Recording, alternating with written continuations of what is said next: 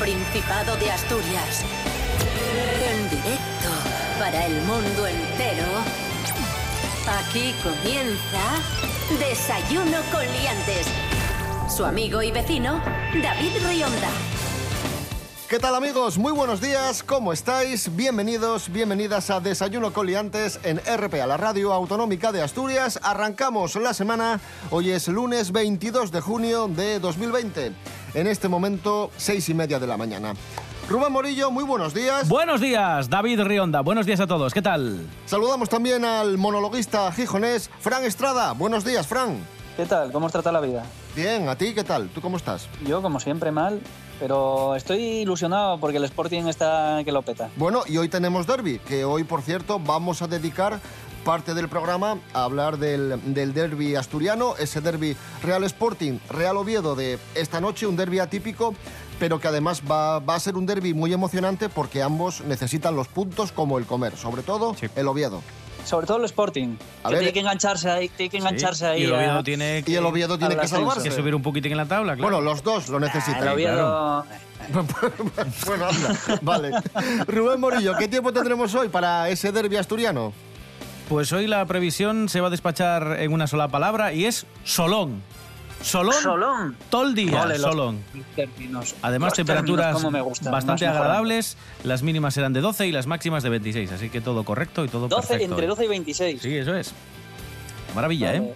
Sí, sí, sí, sí. ¿Cómo te ajustas, eh? Hombre. Estás cada vez, cada vez Atinando, amplías más siempre. el espectro. Sí, sí. Desayuno con liantes, lere. Desayuno con liantes, ay. Desayuno con liantes, ay. Desayuno con liantes, ay, lere. Desayuno con Liantes. Con David Rionda y Rubén Morillo.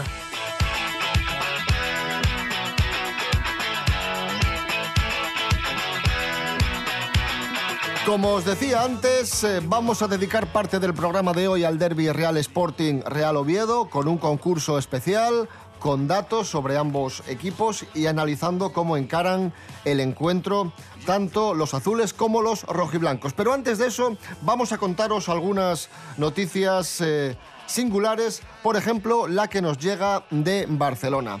Pues eh, un centro penitenciario en Barcelona ha retirado de sus instalaciones los dispensadores del gel hidroalcohólico, ese que nos encontramos en todos los establecimientos, porque las reclusas lo utilizaban para preparar cacharros. Cubatas, Que vamos. se, bebi- Sí. se bebían el gel hidroalcohólico. Ostras, qué asco. Sí, lo incorporaban a los combinados, vamos a llamarlo así. Cacharros, cócteles, Sí. Copas. No, a ver, Sí. hay, hay- hay gente que bebe pipermint y yo creo que debe ser más o menos lo mismo. Pero que, pero además muchos están perfumados. va- Vaya, vaya, vaya asco. Bueno, ni qué decir Bueno, que este y- tipo y las co- de... Y las copas también. No. Ni, ni qué decir que este tipo de geles eh, son tóxicos y que no se pueden ingerir. Bueno, yo lo digo por si acaso. Por si acaso. Pero porque ya Bueno, ves que hay gente eh, para todo. Oye, te, te voy a dar una noticia. El alcohol de beber también es tóxico. De hecho, vamos a hablar de eso. Hay gente que dice, no, pero yo bebo poco, yo bebo muy de vez en cuando. Y es malo también, no Sí. se puede... El alcohol siempre es malo. Peor, peor, peor porque desacostumbras al hígado. Rubén Morillo, cuéntanos. Sí, hay un estudio que se ha hecho en Canadá que precisamente dice esto que estás comentando. El estudio se llama Journal of Studies on Alcohol and Drugs, ¿vale? Y demuestra este estudio que incluso aunque bebas poquito, aunque sean cantidades ínfimas, el alcohol acaba aumentando la probabilidad de morir prematuramente o de desarrollar enfermedades tan graves como el cáncer. La investigación concluye que los bebedores moderados tampoco están exentos de riesgo y que beber alcohol, aunque sea poquito, entraña graves problemas para la salud. Ahí está. Bueno, Rubén Morillo, ¿alguna vez me has comentado que mm, tu suegro, que ya médico, Sí. dice que el alcohol es malísimo, es un firme... Bueno, lo, lo diría mi, mi- mi suegro, que es médico, y cualquier médico, entiendo. Lo que sí que es cierto que es que está tan dentro de la sociedad y se ha, no sé, lo hemos adaptado como... normalizado, claro. Exacto, como, como un acto social. Pero, pero tu suegro te lo dice con un cubata en la mano. No, o no, no. Como el típico Ni médico gota, que te dice, no ni fumes gota. que es malo. Y según sale, se pone a. No, se lo dice- a- a de, fumar de hecho, lo que menciona es que... Se lo dice porque está preocupado por su hija, porque lo ve llegar a rastras con unas Ah, borracheras normal. tremendas. No, pero que es, es cierto que en la consulta, él cuando pregunta, ¿y bebe usted algo? La gente dice que, que habitualmente le afirma, no, no, no bebo nada. Pero nada de nada, ni una cerveza. Sí, hombre, una cerveza sí, a lo mejor los fines de semana me tomo una o dos. Bueno, pues eso ya es beber. Aunque la gente crea que eso no es beber, o sea, no hace falta que estés tirado todo el día en la calle y que no te puedas ni levantar o que vayas a casa eh, viéndolo todo borroso, sino que una cerveza ya es beber alcohol. O sea, ya eres bebedor. De una forma regular y muy espaciada, pero eres bebedor. y yo nunca cambiaré. Cosas que no interesan. Un tipo que conozco. También cómico, por qué no decirlo, pero mantendré su anonimato. Un día teníamos un bolo y lo fui a buscar y le digo, ¿qué tal? Y me dice, tengo un poco de resaca. Y le digo, y eso dice nada, ayer estuve en una, estuve en una boda y bueno, pues se fue un poco de manos la cosa. Le dije, vaya hombre. Y me dice, no, bueno, la verdad es que me dio tiempo a llegar a casa y ducharme y venir. Digo, ¿qué vienes de doblete? Me dice, no, no, estuve durmiendo allá en la boda, estuve durmiendo en el coche de un tal Evia. Y le digo, ah, y que era amigo de la novia o algo. Me dice, no sé quién era. Digo, o sea, que un desconocido te llevó a su coche. Dice, supongo. Digo, ¿cómo que supongo? Dice, no sé, es que no conocía al tío. Supe que era un tal Evia porque abrí la guantera, miré la documentación y cuando me desperté y me fui. Y era de un tal Evia, pero que no, no sé quién era el tipo este. Cosas que no interesan.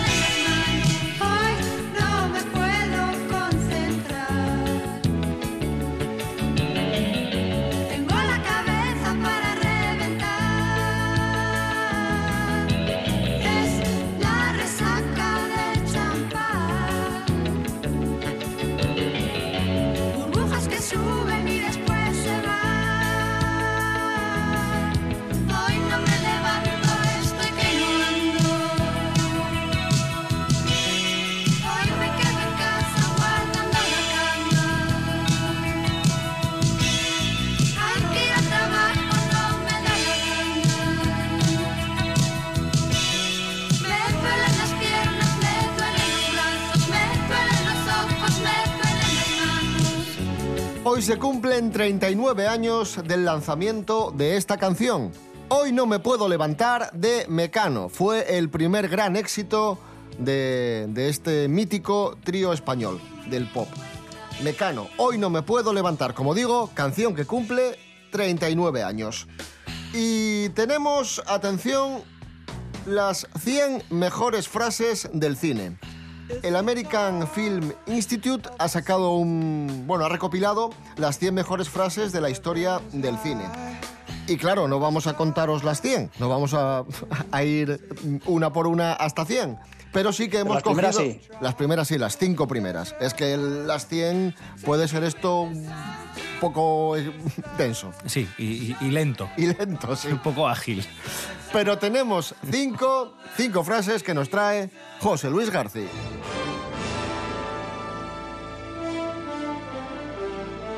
Hola, ¿qué tal? Muy buenos días. Perdón. Efectivamente, las cinco frases del cine del American Film Institute y, se las voy a decir. Las 100 no, las cinco primeras, ¿vale? Así que vamos con ellas son películas todas maravillosas que me gustan mucho. A ver, La 5 de Casablanca. Here's looking at you, kid. ¿Os acordáis, no? Es Yo que, así, dicho así, no. no, claro. es que en España lo tradujeron mal. Porque en, en el brindis, en vez de decir Here's looking at you, kid, dice toda la suerte, Lisa. Bueno, lo tradujeron mal. Lo ajustaron perfecto y la traducción no es literal. Ya sabemos que en el doblaje hacen este tipo de trucos para que cuadren las labiales. El sentido más o menos dentro del dentro de pues eso, la, la frase y lo que estaba diciendo, pues cuadra. Hombre, claro, no van a poner eh, a la Madrid. Claro, que tenga que poner algo que tenga sentido, Eso, por coño. eso, por eso. Vamos con la 4, El Mago de Oz, película de Victor Fleming del año 39. Totó, creo que ya no estamos en Kansas. Toto, we're not in Kansas anymore. Vamos con La Ley del Silencio de Elias Kazan, número 3, película La Ley del Silencio del año 34. Marlon Brando dice, no lo entiendes. Pude haber tenido clase, pude haber sido alguien, en lugar de un vago que es lo que soy. Aceptémoslo. Este, eh, con la misma entonación Así, tal y la cual. misma intención. igual, igual que lo que lo ha hecho usted. Pero esa es una frase que podría decir casi cualquier persona, ¿eh? Es más de lo que yo imaginé, Charlie. Me parece que hay gato encerrado. No pensarás declarar contra gente que posiblemente conozcamos. Y Marlon Brando también es el protagonista de la segunda mejor frase de la historia del cine. Película El Padrino de Coppola, año 72. Le voy a hacer una oferta que no, No podrá rechazar. Ay, Sí, ay, ay. Muy famoso, hombre. Qué bien la ha interpretado usted. Sí, sí. Le voy a hacer una oferta que no podrá rechazar. Así.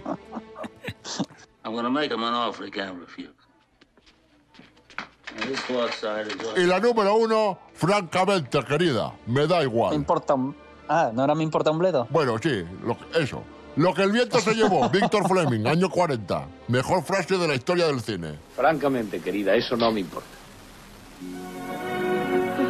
¿Cuál es para ustedes la mejor frase de la historia del cine? A ver, dígame Yo una. es que no tengo tanto conocimiento, pero eh, Luke, soy tu padre. Sí, por ejemplo. Por O- ejemplo. Está de, las más- está de las primeras, ¿eh? Sí, sí. O Akim, Ah, bueno, cuando bueno. le dice, cuando pienses en basura, piensa en Akim.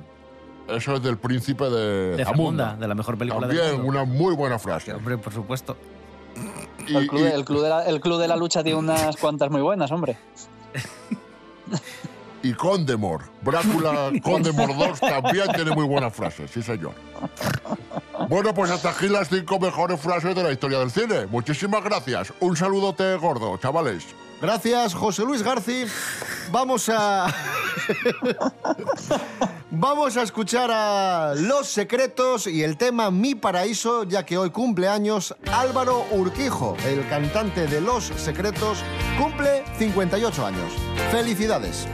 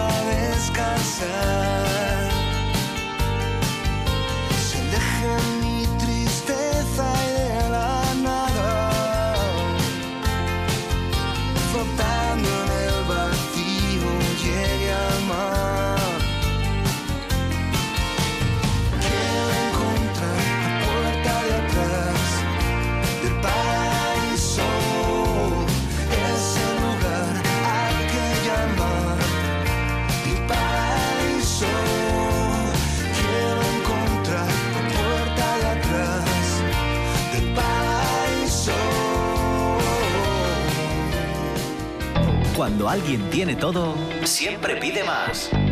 Por eso RPA lo tiene todo. Y a partir de ahora, mucho más. Más información. Se lo contaremos en un momento, pero antes queremos destacar otra noticia relevante.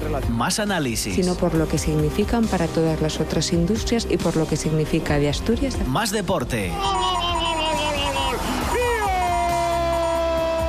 Más humor. Espera un segundo que estoy. las, las noticias, Estoy leyendo un poco a ver qué ha ocurrido con. porque son muy noticias y mucho noticias. RPA. Te damos todo y más.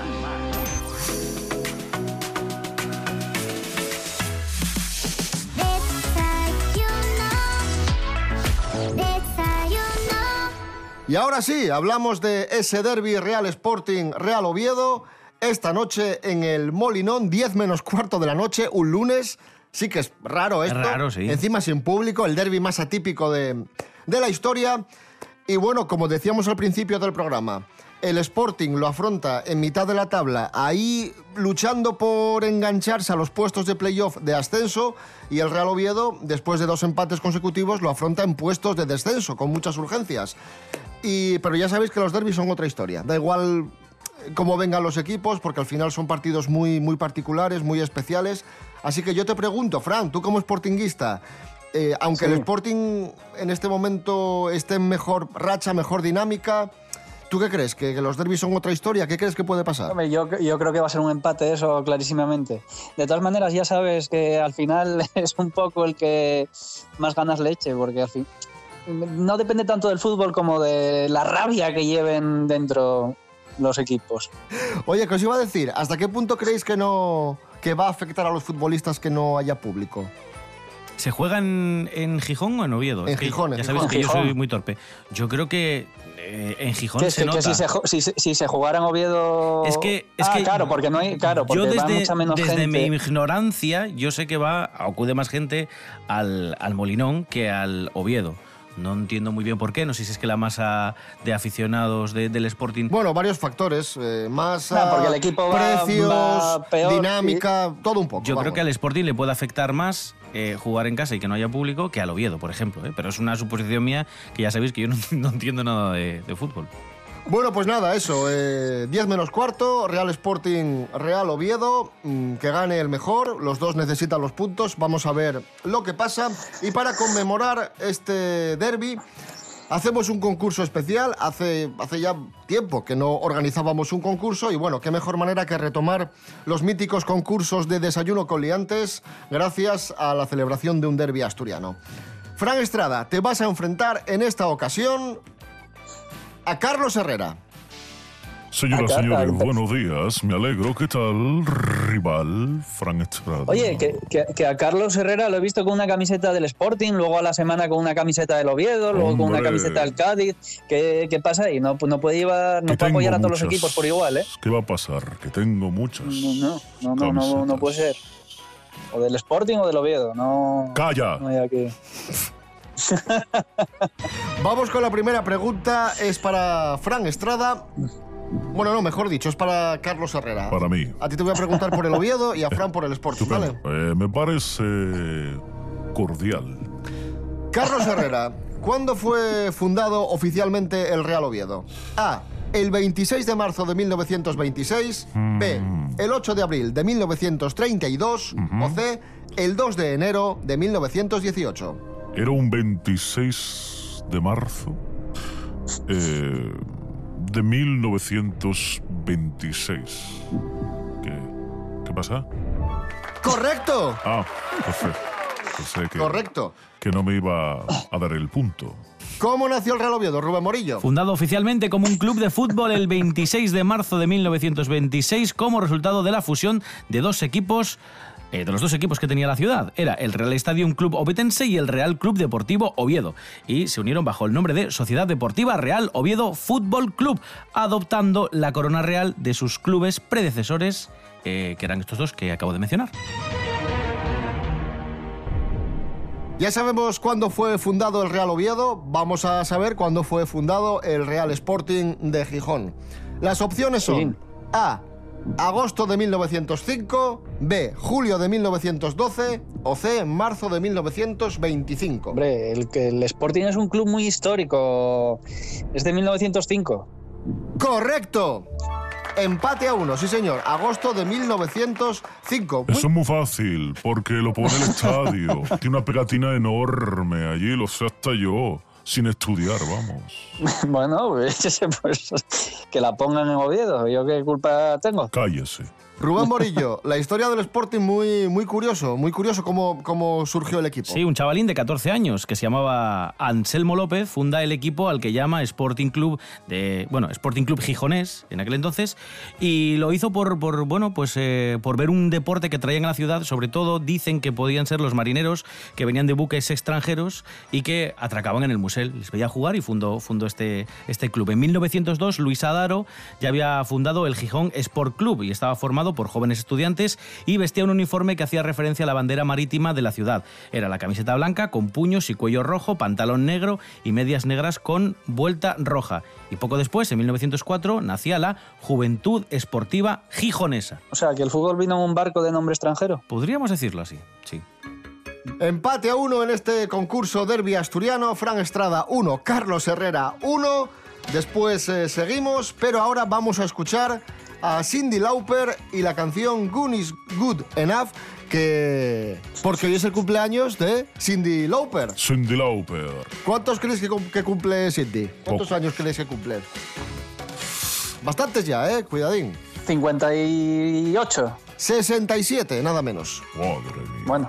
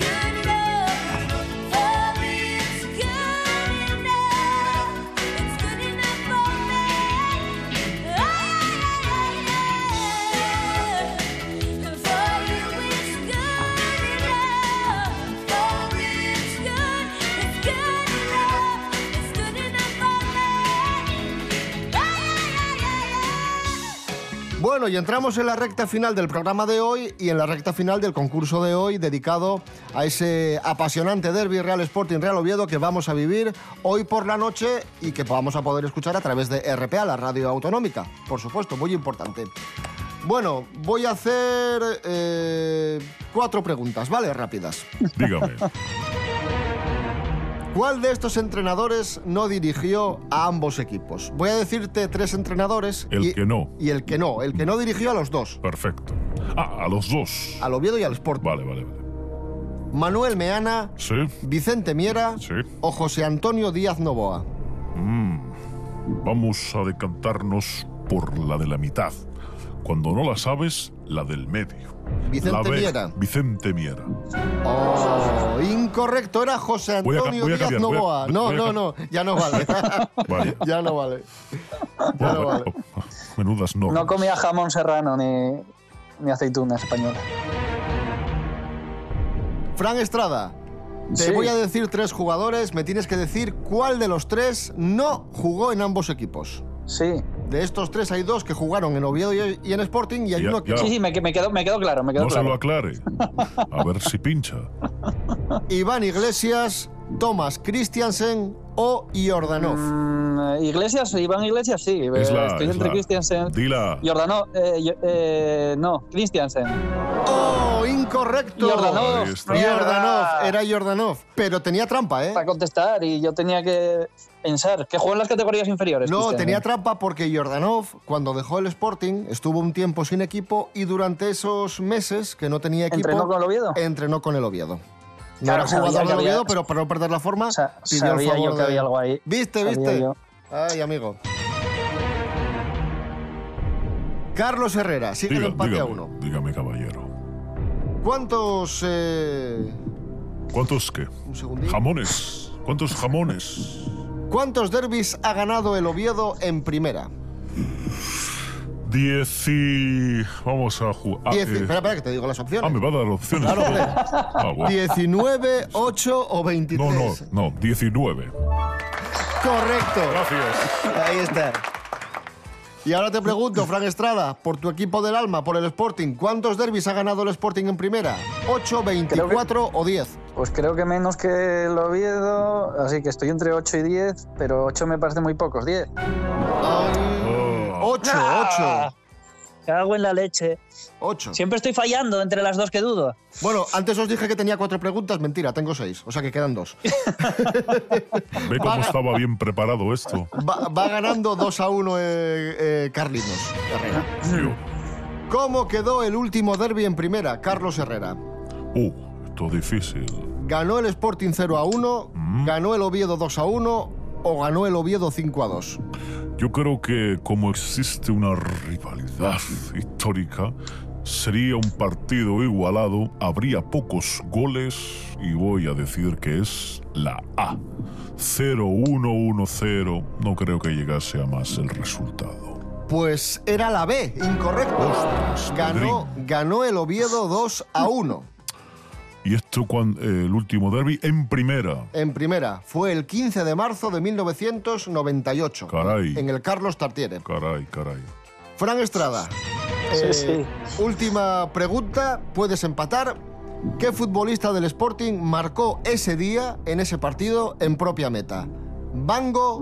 Luis Sierra o Nikiforov? Como Bango jugó en el Sporting y en el Oviedo, voy a decir Bango, eh, que igual estaba ya con el otro equipo, no sé. Vaya. Nikiforov, Nikiforov. Como Cago digo, en la leche. 15 de marzo del 98, Carlos Tartiere, último derby en primera, gana el Oviedo 2 a 1, marcan por el Oviedo Deli Valdés y Nikiforov en propia puerta y marca Kaiku para el Sporting. Perfecto. No, perfecto no, muy mal. he ganado. Eh, has ganado, Carlos. ¿A quién quieres dedicar este premio? a toda la gente que me escucha, pero no en el programa en el que trabajo, sino aquí, porque retransmite RTPA, Radia, RPA Radio, esta tarde, noche, estaré pendiente del derby, a ver cómo hacen la retransmisión. Y si necesitan la ayuda de don Carlos Herrera para darle mi ritmo, Yo creo que se van a apañar, ¿eh? pero bueno, está bien ofrecerse. ¿no? Se, se apañan, se apañan bien, se apañan bien. Bueno, eh, nada, hasta aquí desayuno con liantes eh, por hoy. Que gane el mejor, como digo, viviremos ese derby Real Sporting Real Oviedo. Mañana seis y media de la mañana, más y mejor. Carlos Herrera, gracias. Ah, ya terminan. Sí, sí, sí. Trabajan más poco ustedes que la chaqueta del guardia. Caray. Adiós, adiós. Hasta luego. Rubén Morillo, gracias. De nada, hasta mañana. Fran Estrada, gracias por acompañarnos y, y mucha suerte esta noche. Nada, y que gane el Sporting.